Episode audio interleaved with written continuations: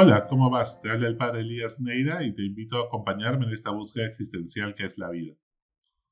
¿Qué tiene que ver el ejercicio de nuestra sexualidad con la espiritualidad? ¿Por qué la iglesia tiene que decirnos cómo, cuándo y con quién me acuesto? ¿Podemos seguir viviendo la sexualidad bajo los mismos principios morales cuando el mundo ha cambiado tanto? Jesucristo seguramente que no era un experto en sexualidad, pero sí era experto en el arte de amar. La espiritualidad transforma a todo el ser humano. La fe ilumina e integra a toda la persona, incluyendo la sexualidad. Cuando rezamos y nos relacionamos con Dios, lo hacemos como seres sexuados con una sensibilidad propia de nuestra identidad sexual. La sexualidad es transversal a todo el ser humano. La forma de pensar, de orar, de sentir, de hacer y de hablar son según nuestra identidad sexual. Por el ADN podemos saber si una célula es de varón o de una mujer. Por esto, el ejercicio de la sexualidad no lo podemos reducir solo con la genitalidad. Así como tampoco podemos creer que la educación sexual puede reducirse solo a información sexual. Cuando es así, sin una formación afectiva adecuada, es contraproducente. Brindar información sexual no previene los embarazos no deseados, ni las infecciones de transmisión sexual, sino va acompañado de una educación afectiva y ética. Yo, como religioso, tengo voto de castidad, pero eso no significa que haya renunciado a mi sexualidad. Sería imposible y me alienaría. Mi estilo de vida es una forma de vivir mi sexualidad, renunciando a la genitalidad. No porque sea malo, ojo, mas no a mi sexualidad ni a la intimidad que toda persona busca para realizarse. A eso no he renunciado.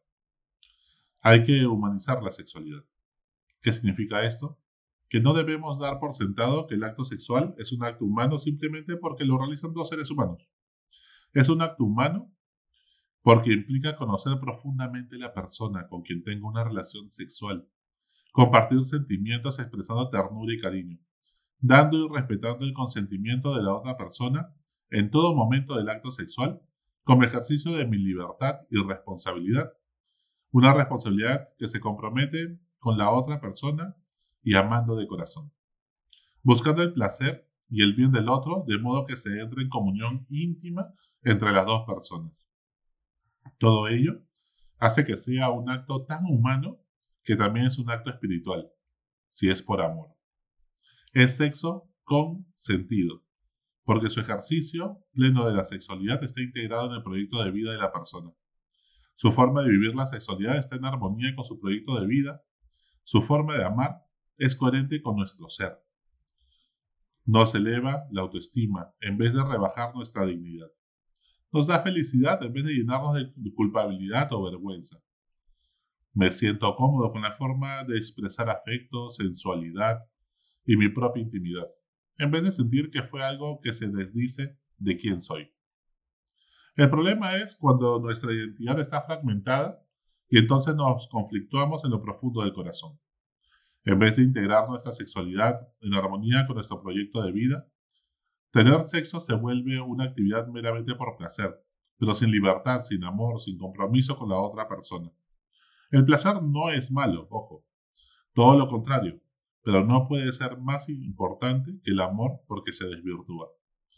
¿Cómo pedirle a un amigo con derechos o a una persona con quien tengo una relación libre de compromiso que hagamos el amor entre comillas por placer sin involucrar nuestros sentimientos ni comprometernos? En educación sabemos que sin emoción no hay aprendizaje. Sin vínculos significativos no hay aprendizaje significativo. Y por eso la educación es una tarea de amor. Para educar a alguien tienes que amarlo. Entonces, ¿cómo tener sexo sin amor? Y después decimos que tenemos que enseñar a la persona a tener empatía. ¿No será que estamos creando personas narcisistas e incluso un poco psicópatas que deben abstenerse de toda empatía y amar para y amor para solo sentir placer? Es una relación abierta de amigos con derechos. Podemos confiar en que los dos sean tan narcisistas que ninguno se apegue ni se haga ilusiones en el vínculo y la relación de pareja? ¿Vamos a normalizar todo esto? La intimidad del ser humano es algo sagrado. Para abrir nuestra intimidad y darnos a conocer profundamente se requiere mucha confianza en que la otra persona cuidará de mí y no me hará daño. Cuando cuento un secreto íntimo a alguien, cuando me confieso, le cuento algo personal a mi psicólogo, cuando expreso mi sexualidad a través de la genitalidad, me vuelvo vulnerable ante esa persona que confío que me proteja, que me cuide. El pudor es esa sensibilidad que nos hace proteger nuestra intimidad. A mayor expresión de intimidad se requiere mayor compromiso que proteja esta intimidad, pues es mayor el riesgo de hacernos daño. Nos exponemos más, pues somos más vulnerables. Es un riesgo altísimo expresar nuestra sexualidad sin mayor compromiso. Puede ser que no pase nada, pero se corre un alto riesgo. Los fines del matrimonio son dos, la unión íntima por amor de las personas y estar abiertos a la fecundidad, es decir, a tener hijos producto de ese amor. El primero no puede faltar sin rebajar la relación, porque todo lo que es hecho por amor al final, pues nos humaniza. Al contrario, lo que no es hecho por amor, al final nos deshumaniza y al final aburre. Orar sin amar, aburre. Estudiar sin amar, aburre. Trabajar sin amor, aburre. Tener sexo sin amor también aburre. Y nos hace entrar en una rutina monótona, no hay mayor afrodisíaco que el amor. Por otro lado, que uno de los fines del matrimonio sea estar abiertos a la fecundidad no significa que nos llenemos de hijos que no podamos criar. Decidir cuántos hijos tener es una decisión tan personal únicamente de la pareja. No dejes que nadie, ni los suegros, ni un sacerdote, ni nadie te quiera decir cuántos hijos tener. Eso es abuso espiritual. Como también nadie tiene por qué juzgarte si decides tener 12 hijos o tener uno, solamente o ninguno. ¿Cómo decidir cuántos hijos tener? Tienes que evaluar tu situación emocional, económica, los riesgos de la salud y la edad que tenemos. No podemos, pues, estar todo el rato juzgándonos mutuamente por ello. No todos tenemos la vocación de ser padres. Es una tremenda responsabilidad como toda vocación. Nunca tener un hijo puede ser con el fin de mejorar una relación en crisis, como a veces he escuchado. Engañar a una persona en un compromiso que no quiere obligándolo por ello a casarse. Ni para satisfacer la necesidad que a veces tenemos de compañía para evitar nuestra soledad, como quien juega las muñecas. Si quieres tener un hijo porque te sientes solo, adquiere mejor una mascota, que ya implica bastante responsabilidad. O por último, si no puedes ni siquiera con ello, pues cuida un cactus. Cada pareja tiene derecho a decidir cómo ejercer su sexualidad con toda libertad. La forma de expresar su sensualidad y cariño, mientras que ambos se sientan cómodos en la relación, es cuestión de pareja. Nadie te puede decir que solamente puedes tener relaciones en esta posición del misionero o en esta otra. Todo lo contrario, que cada pareja decida cómo se sienten cómodos en su forma de expresar ese cariño y ternura. Los primeros educadores de los hijos son los padres. Y los maestros en la escuela tenemos una misión complementaria, subsidiaria. Los padres tienen derecho a educar a sus hijos según sus valores y principios éticos y creencias. Esto es cierto. Esto evita que una dictadura quiera adoctrinar a los niños y jóvenes y quitárselos a sus padres cuando son aún menores. Pero que los padres sean los primeros educadores de sus hijos no significa que sean los únicos. Sin duda, como dice un dicho africano que usa mucho el Papa Francisco, para educar a un niño se necesita un pueblo.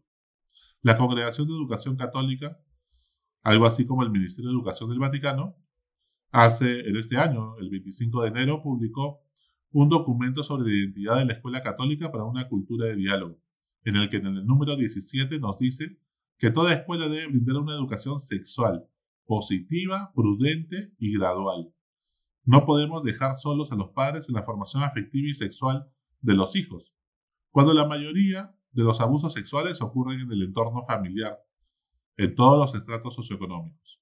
Tampoco podemos dejar la educación sexual a cargo de los productores de pornografía ni de los creadores de contenido en TikTok. La educación sexual integral debe ser transversal a toda la etapa escolar. Comienza en inicial y no recién cuando empiece la pubertad implica enseñar a los niños y jóvenes a prevenir el abuso, el respeto a la intimidad, la formación afectiva y la empatía, generar unas relaciones sanas, el cuidado del cuerpo, el respeto y la identidad sexual de los demás sin discriminar a nadie. Está de más decir que no podemos ser consumidores de pornografía y sus distribuidores a través de WhatsApp, convirtiéndonos en cómplices de esta industria que destruye la autoestima de tantas personas, sobre todo mujeres, y luego salir con nuestra bandera feminista a marchar por las calles y rasgarnos las vestiduras cuando abusan de una mujer o de un niño. Hemos normalizado en nuestra sociedad la pornografía, la prostitución en algunos spas, los hoteles y hostales de bajo costo, que se pagan por horas, el acoso laboral y demás, para luego pegar el grito en el cielo cuando violan a alguien. Bueno, es imposible agotar todos estos temas en un solo podcast, pero espero haber podido ayudar a algunos a poder cuestionarse y poder realmente tener una sexualidad que vaya acorde con nuestro proyecto de vida. Hasta la próxima. Sigue buscando que Él te encontrará.